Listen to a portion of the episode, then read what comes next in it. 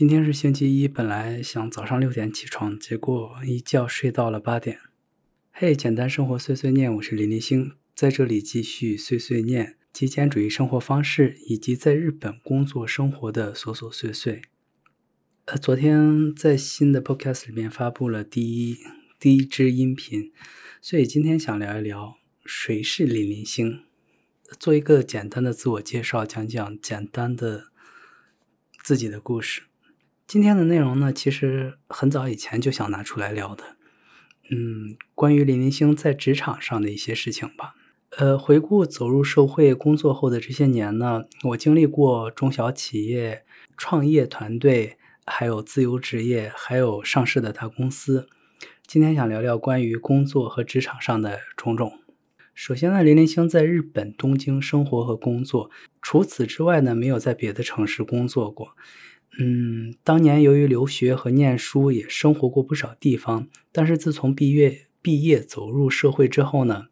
工作的地点基本上都是以东京为中心，所以这里也只是林林星狭隘的见解而已。在日本有句俗话是“伊西诺维尼莫桑奈”，直译过来就是，即便坐在石头上，也要坐三年。呃，形容做一件事情需要一种恒心和耐心，恒心和耐力吧，也是日本人、日本社会的一种传统价值观。我相信在日本生活久的人，可能多多少少会有这些体会。一直以来，林林星并不是很喜欢这种价价值观，也并不赞同这个观念，或者说，他已经不能够顺应当下的时代和社会。既然说做事要持之以恒，哎，要持以恒心，踏踏实实的，这个核心观念没错。虽然说这个核心观念没错，但是有时候也限制和束缚了人的自由，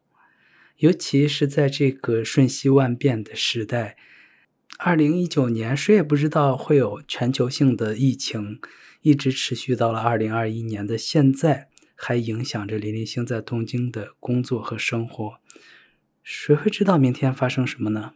所以，尤其是在我找工作、种种职业生涯上的道路上，我觉得这种传统的价值观念，有的时候可能成为一种思想上的束缚吧。毕业的时候进的第一家公司是一个四百五十来人的中小企业，其实，在日本，在东京的话，也算是。中型企业烧烤上了吧？是一家餐饮公司。呃，虽然说四百五十人，但大部分的职员呢都是现场的店铺啊，分散在日本全国，也都是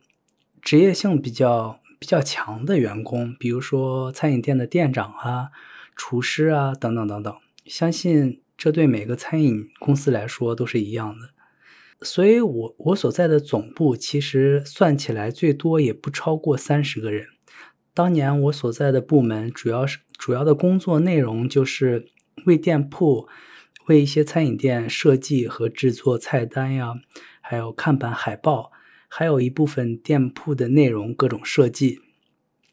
包括新店开张的时候可以，呃，作为参与者为店的。装修啊，装潢风格，还有餐具的选择等等，也能够提出一些建设性的意见。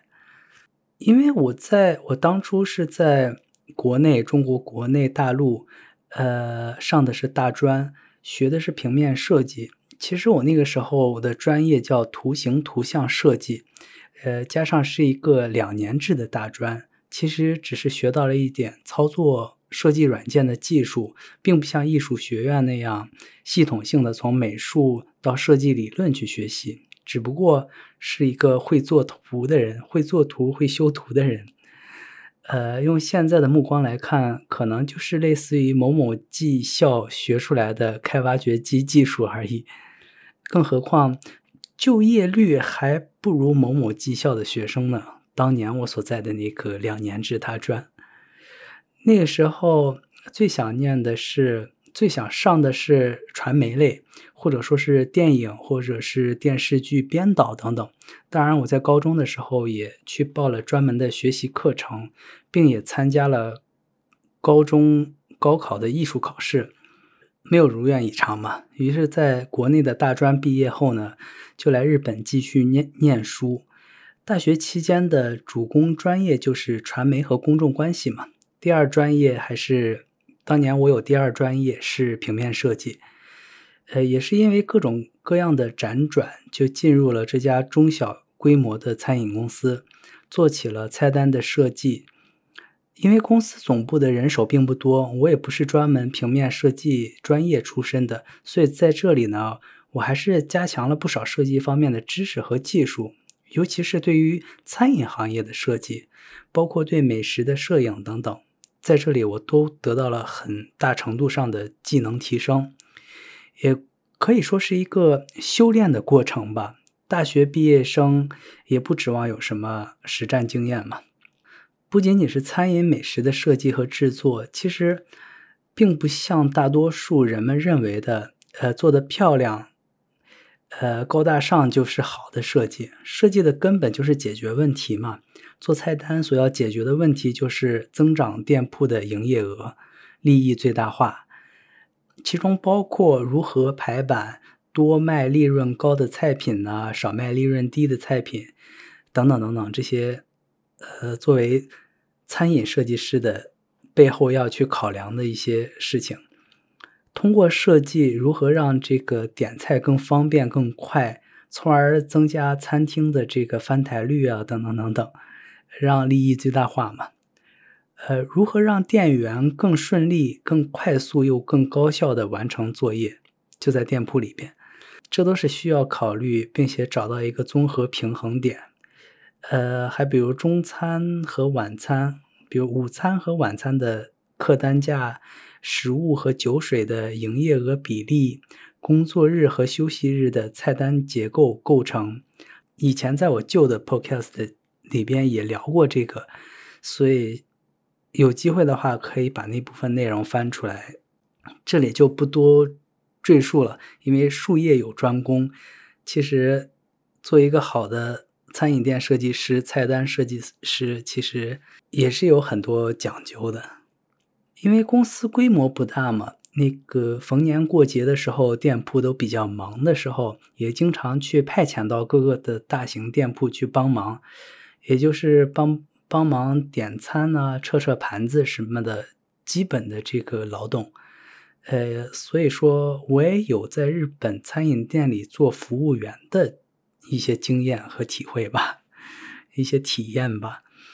呃，从十二月，呃，十二月的最后一天下午三四点，也就是年底嘛，一直忙到一月一日的凌晨三四点，然后回家睡上整整一天。这样，我好像在那家公司每年都是这样过的。呃，其实其实也不是不可以那个招募打工的人去店里帮忙嘛，但是呢，日本还是有很多。自由职业者、自由打工人，专门在这种节假日或者是深夜时间去打短工，因为尤其是在这样的时间，每个小时单位的那个时给时薪会比较高，有的时候甚至是两到三倍。尤其是过年大半大半夜的这种工种，会变得非常非常高，就是每小时的时薪单单位会非常高。所以呢，呃，作为当时。当初我们的那家小公司呢，可能是让我们这些拿固定工资的员工去店里帮忙，这样可以节省人工成本。呃，要比请人来打工更能够节省，能节省很多。这么想想，是不是觉得那个人是这样公司的人是特别鸡贼啊？但是从一个公司经营的角度来说的话，尤其是这种中小公司，呃，也是可以理解的吧。所以，中小企业里时常会存在这种，嗯，说不清道不明的灰色区域，还有理不尽的灰色事件。现在这么多年过去了，我只能说呵呵了。呃，企业氛围和企业文化，其实我还是比较重视这一点。嗯，横向与纵向的组织构成，呃，也是也是特别能够体验出企业的风气。可惜的是，日本大多数的企业，尤其是有历史的大企业，几乎都是纵向组织嘛，top down 的那种。从上至下的那种绝对权力的那种管理方式。我只是说，大部分的老牌的日本企业哈，呃，在一个纵向构成的组织里呢，你和你的直属上司，就是上下级的关系尤为重要。呃，我突然在这里想到那个阿德阿德勒心理学中主张的，就是人们所有的苦恼都源自于人际关系，所以在职场上的人际关系也非常能够影响你的情绪。呃，甚至有的时候会能会能让你变得抑郁。在某个组织环境中呢，我们经常会听到一个一个词叫做人设，其实它是它是一个中性词，我觉得，因为作为高级的社会性动物，呃，在任何的环境中，每个人都有自己的角色和相应的义务和责任，人设就是一种。有效处理人际关系、完成自己任务的手段和方式吧。我觉得它并并不是什么褒义贬义，它是一个中性词。你现在不也总流行那个“社死”这个词吗？就是人设崩塌，呃，人的人设、人的在社会性死亡嘛，可能也是有这样的一个意味在里面。当然了，我还是。非常提倡就是真我的状态的，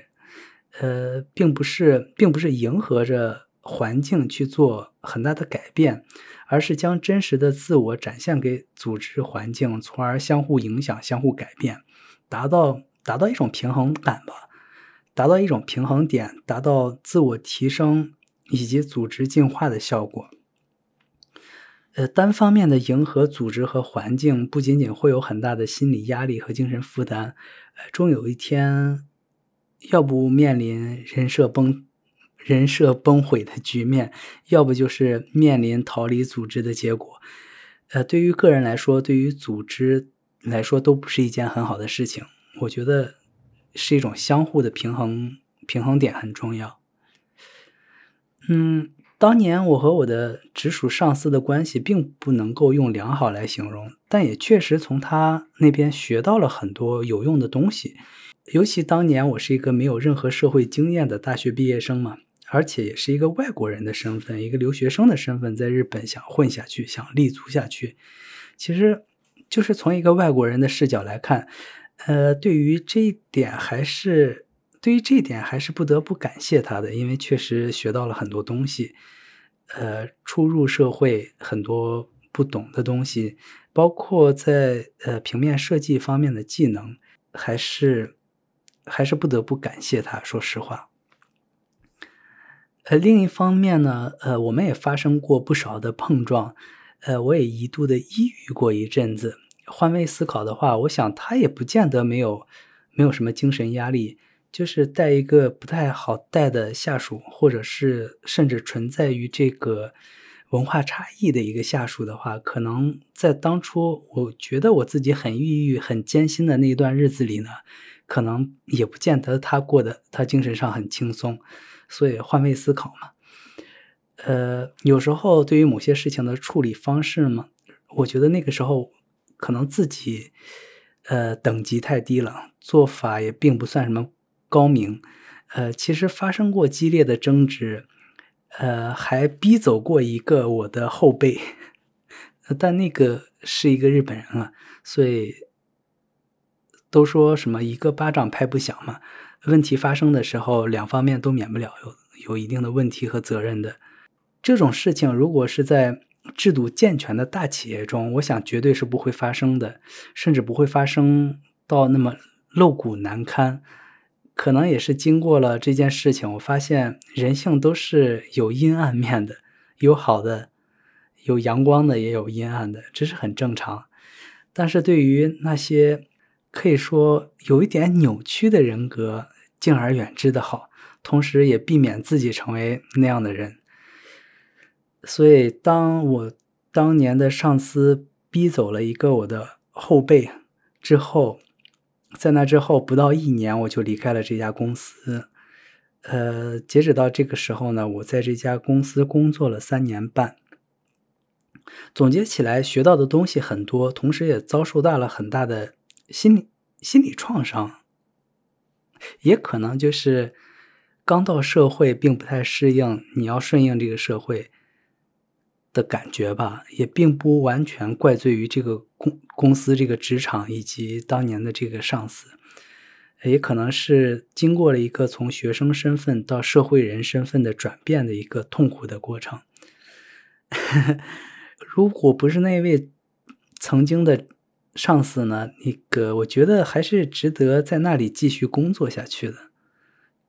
嗯，归根结底，可能还是人际关系出问题更大一些吧，以造成了我离开那家公司。嗯，离开这家公司之后的几个月呢，我准备跳槽下一家公司。诶，刚准备好了那个简历和。种种的资料呢，就被一位曾经的大学后辈找到了，联系到了我，向我介绍了他正在创业的一个项目。